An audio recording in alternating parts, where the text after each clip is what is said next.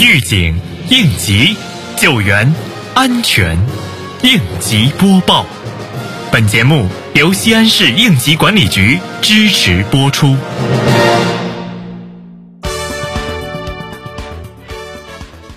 近日，高陵区安委办督导检查十四运期间全区道路交通安全生产工作，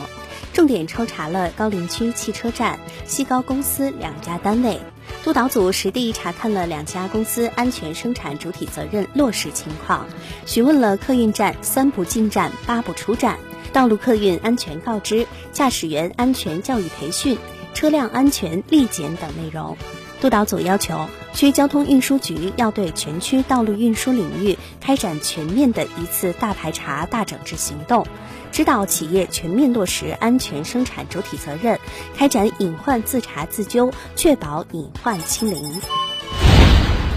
为确保十四运期间安全稳定，落实省市新区及新城近期关于防汛和安全生产工作部署。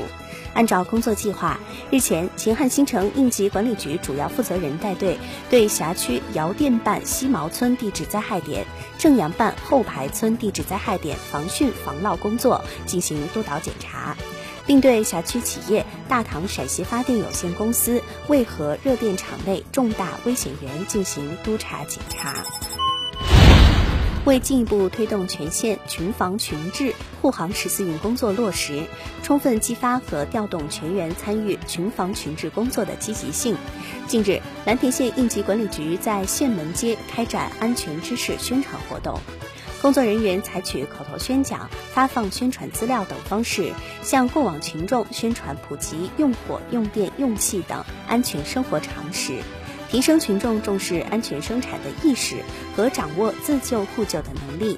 下一步，县应急管理局将持续开展护航十四运群防群治安全宣传活动，